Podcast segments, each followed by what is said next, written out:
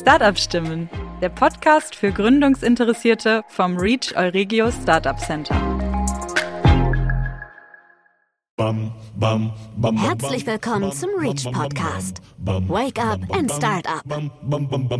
Willkommen bei der Toolbox des Reach Podcast. Ich bin Friedrich Grimm, Startup Coach am Reach, dem Euregio Startup Center und spreche heute nochmal mit Christopher Stein über die Learnings und Gründungstipps von Quality. Moin Christopher, schön, dass du heute es ins Reese geschafft hast für diese Podcastaufnahme. Hi Friedrich. Ich will jetzt mit dir nochmal in einen ganz anderen Bereich einmal eintauchen. Und zwar habt ihr mit Quality äh, natürlich jetzt ja schon ganz gute Erfolge vorweisen und feiern können. Und das Spannendste ist aber immer, wie ihr als Gründungsteam, aber auch du dich selber bisher weitergebildet hast, wo du neue Sachen gelernt hast, gelesen hast, mitbekommen hast.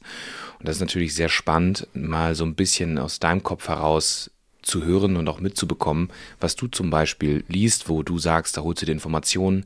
Das waren für dich einer der wichtigsten Lehren, die du mitgenommen hast. Super Learnings, die du unbedingt hier mal teilen möchtest. Mhm. Macht bitte unbedingt das, macht aber bitte nicht das. Also so ein bisschen mal aus deiner, aus deiner Perspektive zu hören, was du hier vielleicht der, der Gründungscommunity noch unbedingt mitteilen möchtest. Also erstmal, alles, was ich sage, keine, keine Empfehlung. Ich bin, weiß nicht, ob ich der richtige Mensch bin, irgendwelche Empfehlungen zu sagen. Also ich ich muss ehrlich sagen, ich mache alles so, so ein bisschen, wenn ich Sachen verfolge, funktioniert was interessiert mich. Also eigentlich ja. bei mir ist das, ich fand B2G und den Bereich Kindergarten super interessant, weil ich mhm. weder Erfahrung ne, mit diesem Bereich B2G hatte, noch mit Pädagogik im weitesten Sinne und sich da so ein bisschen Expertise anzueignen und mhm. da wirklich voranzugehen und die, Lern die eigene Lernkurve ist da halt extrem hoch. Ja. Und wo ich, glaube ich, zum meinen ersten Learning komme, ist, glaube ich, dass wenn man jetzt überlegt, wenn ich jetzt wieder, wenn ich jetzt jünger wäre und Anfang vom Bachelor oder auch nicht mal, ich muss ja nicht studiert haben, ne, dann vielleicht gar nicht so in seinem eigenen, es fällt halt immer leicht, in seinem eigenen Komfortbereich nach Problemen oder Lösungen zu suchen. Ne, sowas, was wir damals hatten. Wir waren im Bereich Spielwaren, also es ist ein Produkt, weil ich kenne mich damit aus. Also ich, ein ja. typischer Studentenbeispiel wäre, ich bin Student, ich, keine Ahnung, ich habe wenig Geld und deswegen suche ich, mache ich eine Coupon-Plattform für Bars oder sowas. Oder mhm. das, ich, ich glaube, das hat oft zur Folge, dass man so ein bisschen gebiased ist von der Sache, weil man, ich habe mein eigenes Problem und ich beschäftige mich, ich habe so ein bisschen Emotionen, wenn ich in das Thema reingehe. Und ich glaube, man kann, hat einen viel, viel größeren Hebel, und das wissen wir aus anderen Bereichen, so wenn man Synergien schafft. Ne? Das heißt, wenn man wirklich sein Wissen, was man hat, irgendwo ist, ja, jeder gut und was hat, ne, hat man. Ich habe lange BWL und Wirtschaft und sehr strukturiert, ich sag mal, ich würde mich als strukturiert bezeichnen und gehe halt in einen Bereich, der das vielleicht, äh, der sich nicht in so in so Clusterdenken auskennt. Ne? Ja. Ne? Also das eine führt zu dem, das andere ja. weil, weil sie ganz andere Anforderungen haben. Ne? Pädagogen denken ganz anders, es ist viel, viel vielfältiger.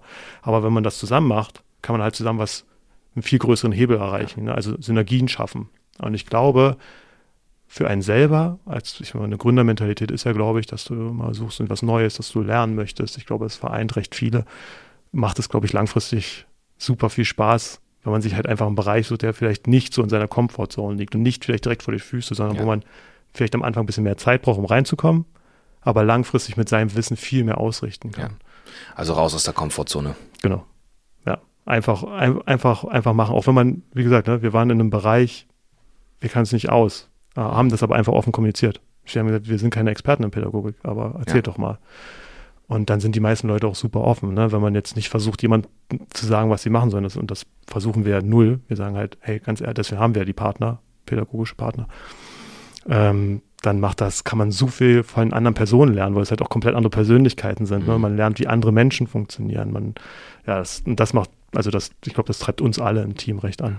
Also klingt auch ein bisschen durch, vor allem zuhören. Ja. Ja, zuhören, genau, ist ein Riesending. Es macht auch super Spaß. Ja. Weil ja, weil man halt Weltanschauungen kriegt, die du halt sonst nicht hast. Ne? Ja. Weil es ein ganz anderer, also jetzt, ich muss halt immer, ich kann es halt nur von unserem Beispiel sagen, wenn dir eine Erzieherin erzählt, wie der Tag läuft und dann überlegt man, wie man selber am PC sitzt und arbeitet, ne? das ist, da knallen halt Welten ja. aufeinander. Und ähm, das ist schon super spannend. Hast du sonst noch was, was du, ähm, was also, du gerne teilen würdest? Ja, also wenn es du angesprochen hast, was ich, ne, wo ich mich informiere, was ich lese, wie ich, ich ich bin selten wirklich komplett ähm, in diesen, ich sag mal, alles, was jetzt rein um Startups mhm. geht, unterwegs. Also klar, diese Standard wie Doppelgänger Tech Podcast finde ich ganz cool, weil es halt ein bisschen die größeren beleuchtet und ja. wie du aus Zahlen halt auch sowas wie, ne, also dein Product Market Fit und sowas ablesen kannst, das finde ich halt eigentlich mhm. ganz spannend. Wenn, wenn, wenn Unternehmen ein bisschen größer werden. Aber ansonsten lese ich eher so breit und gucke, was so in der Gesellschaft los ist. Also, ich, also wenn wir jetzt Print noch ganz oldschool, finde ich Brand 1 ganz gut. Ähm, das ist so Wirtschaft so ein bisschen anders gedacht, aus anderen Blickpunkten. Und wenn es um Technik geht, ähm, lese ich einen so einen Blog mal 1E9 Community heißt er. Mhm. Und da geht es darum, wie du Technik eigentlich einsetzen kannst. Nicht, ich meine, das, was wir machen aktuell, ist ja oft Technik wird für Convenience genutzt. Mhm. Ähm, ob Convenience immer gut ist, ist die eine Frage, da kann man sich jetzt drüber streiten. Äh, aber das beleuchtet so ein bisschen, was ist noch dahinter. Was kann Technik in Zukunft auslösen und wie können wir es noch anders einsetzen? Und damit versuche ich halt einfach immer so ein bisschen, sagen wir mal, Gesellschaft, Ne, mhm. Ja, auf der einen Seite, auf der anderen Seite, wie vermitteln wir es mit Technik und wie ist das in diesem Startup-Universum? Und dann, ich würde sagen, das sind so die Sachen, die ich regelmäßig lese. Ja, relativ ähm, breit. Ja, ich, ich lese lieber breit, ja. Habt ihr noch andere Insights oder Learnings ähm, machen können, wo du auch sagst, so, boah, häufiger gibt es auch mal Startups, die beispielsweise mal äh, einen Fuck-up hatten oder gesagt haben, so, boah, das war eine extrem blöde Entscheidung, ähm, die ihr da gefällt habt? Ähm, ne, ist Zeiteinteilung. Ja. Würde ich mal sagen. Ähm, man verleitet sich oft dazu. Es kommt, ist mal so, ich glaube, es kommt darauf an, auch in was für einem Bereich man unterwegs ist. Ich habe das festgestellt, ne, dass das Netzwerk aufbauen, alle sagen Netzwerk aufbauen, ja. ist ultra wichtig. Aber mir ist aufgefallen, es kann da ein Netzwerk aufbauen, verbraucht sehr, sehr viel Zeit. Mhm. Und es gibt, ich habe festgestellt, es gibt so zwei Arten von Netzwerken. Ne? Dieses Netzwerk, was dich antreibt, also Gründerszene, Inkubator und sowas, mhm. und das Netzwerk in deinem in der Branche. In der Branche. Und weil es macht Spaß und es, wenn du das Netzwerk in diesem Startup-Bereich aufbaust, haben wir jetzt aufgefallen, das passiert recht organisch. Du bist da halt einfach drin und du kriegst die Leute. Ne? Mhm. Aber das, wo was man dann, weil es halt aus der Comfortzone wieder raus ist, ist das Netzwerk aufbauen in deinen Bereich. Nicht nur zwei, drei Kunden anzurufen, potenzielle, sondern einfach, ich weiß nicht, ich will nicht sagen, die Hemmung verlieren, aber 20 und mehr. Einfach jeden Kontakt, der geht, mitzunehmen und das Ganze mehr als, ja, wie das Netzwerk, wenn ich jetzt gründe, ne? Das Gründen ist mehr als Partnerschaft, mehr als, ich sag mal, Freundschaft. Ich weiß, es geht nicht in allen Bereichen, bei uns hat das ganz gut funktioniert.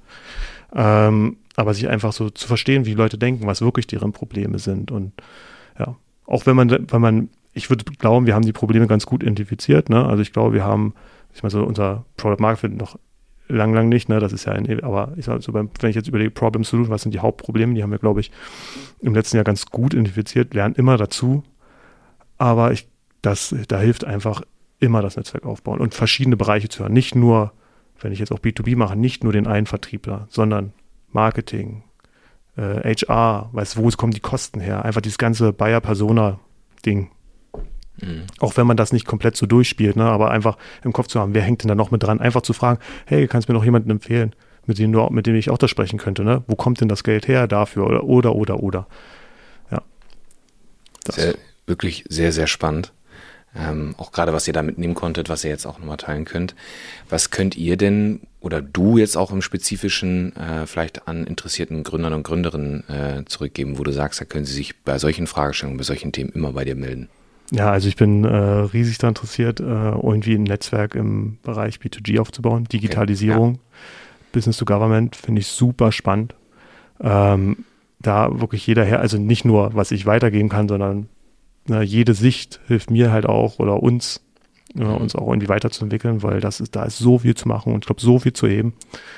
Ähm, deswegen daran bin ich super interessiert.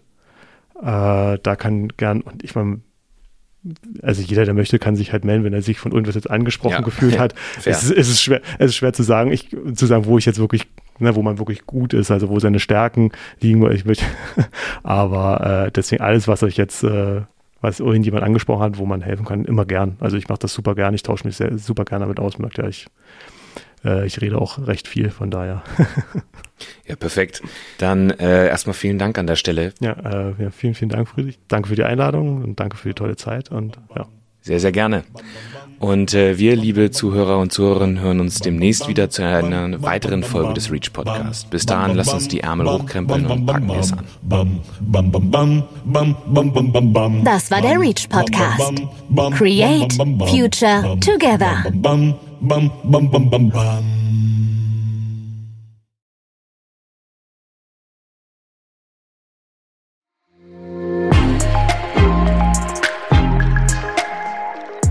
REACH From Science to Startup